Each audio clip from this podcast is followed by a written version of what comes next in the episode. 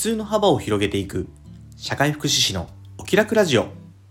この放送は現役の社会福祉士で障害児子育て奮闘中のただが人と環境の相互作用に着目した発信を通じ皆さんの中にある普通の幅を広げ誰もがお気楽に過ごせる社会になるためのヒントを共有するラジオです。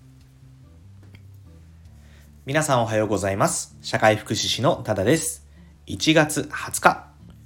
今日の放送を始めたいと思いますよろしくお願いしますまずね最近嬉しいことがありましたっていうお話をねしたいと思いますっていうのはねまあ SNS でね、まあいつも最後にお知らせですのところで SNS の活動お話ししてるとこですけども、えー、っとね、まあ、ぼちぼち、どれもね、1日おきとかにちょこちょこ上げてるわけですよ。うん。まあ、インスタはストーリーズはだいたい毎日何本か上げてるけど、それ以外はね、だいたい1日おきにノートとかね、リールとか上げてるんですよね。あ、スタイフはね、毎日ですけどね。ええー、で、あの、まあ、コメントをね、いろいろ、コメントというかメッセージとかもね、いろいろいただくんですよ。まあ、とは言ってもね、別にそんなスーパーインフルエンサーでも何でもないので、本当にちょっこら、ちょっこら、ちょっこらってね、うん、まあ、ちょっこらいただくわけですよ。でその中でね、一つね、ちょっと自分の心に刺さった嬉しいお言葉をね、いただいたんです。それがね、何かっていうと、えっ、ー、とね、ノートだったんだけどね、そのノートのね、記事かなんか書いた時にコメントでね、えっと、ひょうひょうとしていてかっこいいですねっていうコメントが入ってたんですよ。その記事はね、確かに僕の生き方とかについて書いてあった記事で、まあ、読みようによってはね、確かにひょうひょうっていう言葉はバッチリ合うなって思ったんです。まあ、っていうのがね、僕の中にそのひょうひょうとしてっていうね、ワードがなかったんで、なんかね、こう、ハッとさせられたというかね、ままた新しくねこう自分のいいところを見つけていただいたような感じがしてね本当にすごく嬉しかったんですよね。こんな風にねやっぱり言葉って大事だなって思って言葉はやっぱり自分の世界が広がる。夢は知識ってねなんかどっかで聞いたことある言葉だけど、まあ、それそうだなって思ってて夢は知識だと思うんです。知ってないとね夢にならないからね。でもじゃあそのもと夢は知識。で知識は言葉なんじゃないかなって思うんですよね。まあ、それがただの文章だけじゃなくてその数式であったりとか、うんえー、日本で使われてない言葉外国の言葉であったりとか表現であったり何でもいいんですけどやっぱりねその言葉を知っていくっていうことは自分の人生をね豊かにする価値観が広がるんじゃないかなっていうのをねまたね改めて思いました僕自身もっともっと言葉を身につけて言語化能力を高め表現能力を高めいろんな人にね言葉が届けていけたらなっていうふうに思います。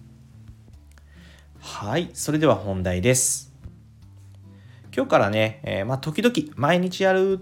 つもりはないです。あの、気が向いたら他の話もいろいろしたいんで、毎日やるつもりはないんですけど、あの、僕のアイデンティティのね、一つである、まあ、ソーシャルワーカー、うん。で、国家資格である社会福祉士ですよ。社会福祉士として、聞いてくれた人たちにね、よかったなって思える情報、うん。何が発信できるかなって思うとやっぱり福祉の情報になるのかなって思ったんです。そこでね、まあ、少し、あの、社会福祉士が守備範囲にしてる、まあ、基本福祉に関わることは大体全部守備範囲なんですけど、まあ、広く浅く、あの、まあ、さらにそこから分野ごとに深く入っていくイメージですけどね、僕ら社会福祉士はね。うん。ただまあ、広く浅くが、まあ、基本的に試験範囲みたいな感じなんですよ。なんで、この広く浅くをお話ししていけば、なんとなく福祉の知らなかったこととか世界が見えてくるんじゃないかなと思って、これからね、少しずつ話していきたいなと思います。今日ね、話してみたいのは、権利用語について。ね、聞き慣れない言葉でしょ？でもね、きっとこれから先の人生で多くの人がね、関わってくる言葉なんです。言葉というか取り組みです。そして、うん、現時点で社会福祉士としての僕が最大の使命だと思ってるのはこの権利用語です。何するかというとね、まあ、権利用語、うんと、自分で考えたりこう自分の思いのままに主張できることとかが権利とするならばそれを擁護する守る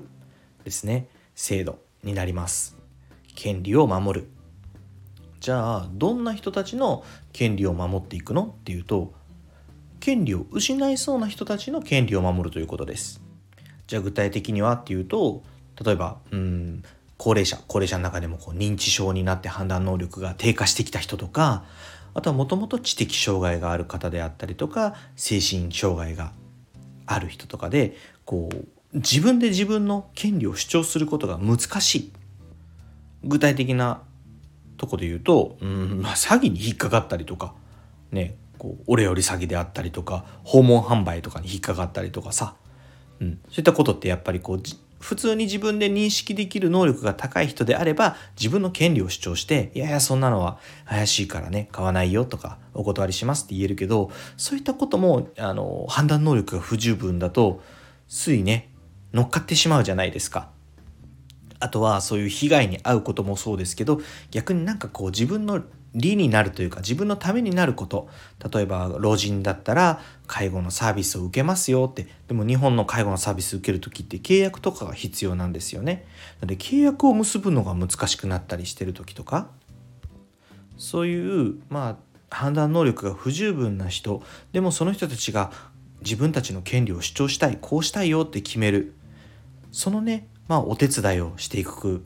うん、意思決定支援っていうんですけど意思決定支援をすることが権利用語になります。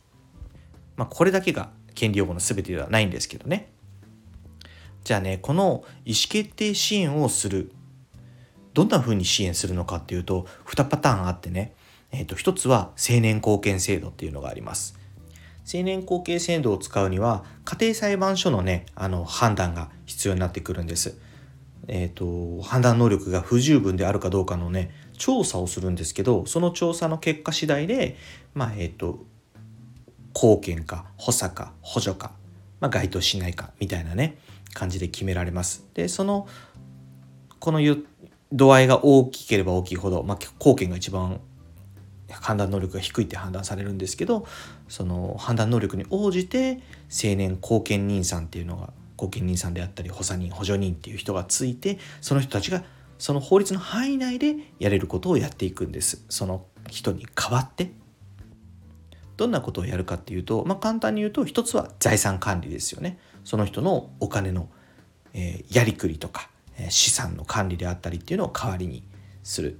そしてもう一つは心情看護、うん、心情看護っていうのは、うん、なんだ。こうその人の生活を維持するために必要なえー、契約行為とかをしてあげることですかね代わりに。なので本当に誰かの青年後見人や、まあ、それに準ずるような立場になる時は権利とかをしっかり学んでおく必要があると思うんです。なんでかっていうとその人の代わりにその人と一緒にですけどその人の意思を決定していくっていうことになるんで本当に自分とまたその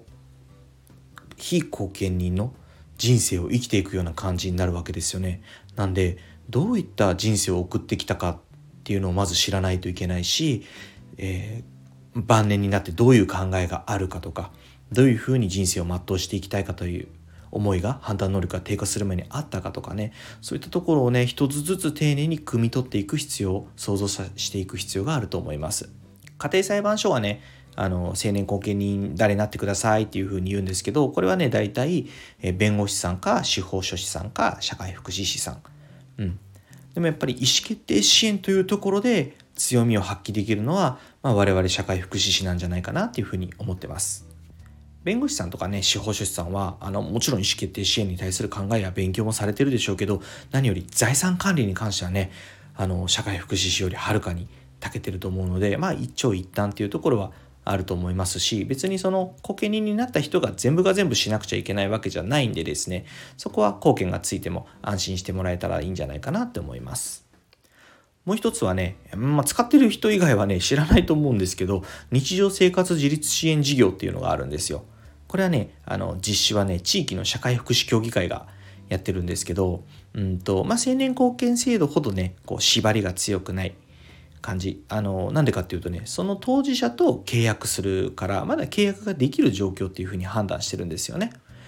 だけど、まあ、金銭管理が難しいよ日常生活の金銭管理が難しいよっていう時にその社会福祉協議会の、えー、日常生活自立支援事業の担当の方が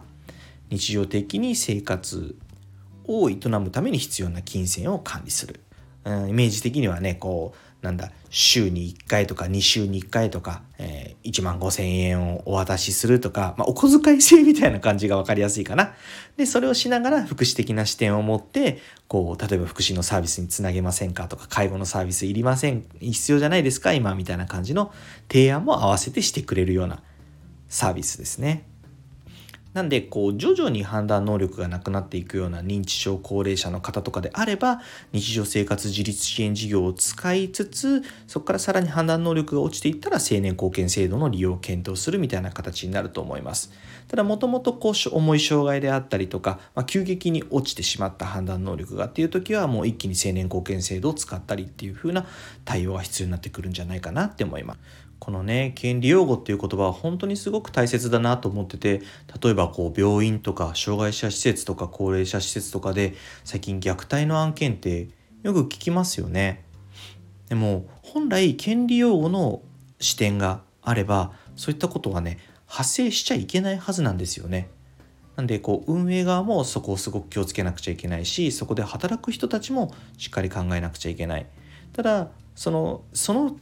判断能力が低いからといって当事者の意思とかをおざなりにしたまま日々のルーティンとかをこなしていくとやはりその人がいるようでいないような感覚になってしまってるんじゃないかなと思うんです。でもやはりそこに生きている人が絶対にいてその人は表面的に表現できないとしてもやはり何かの意思を持っているっていうふうに考えてその人がその人らしく生きていけるようなサポートをしていくのが、まあ、福祉に携わる人たちの、まあ、心構え本当に基本的なところなんじゃないかなって思います。はい。長くなってきたので今日はこれぐらいにして終わろうと思います。権利用語。知っていただけたでしょうか？覚えていただけたでしょうか？本当にね、入り口の入り口みたいな話なんで、なんかね、わからないこととか気になることとかがあれば、ぜひコメントでもレターでもあの、いただければ、全部が全部回答するかどうかわかりませんし、僕の力の限りはね、あの、お答えしたいと思います。はい。それでは最後にお知らせです。この放送以外にも各種 SNS で発信活動を行っています。インスタグラム、スレッズ、TikTok では親バカ投稿ノートでは子育てや学びの中で日々感じたことを、X では言葉遊びや小言を中心に発信しています。プロフィール欄にリンクを貼っていますので、よかったら覗いてみていいね、コメント、フォローなど応援よろしくお願いします。それでは今日も素敵な一日に、社会福祉士のタダでした。またおいで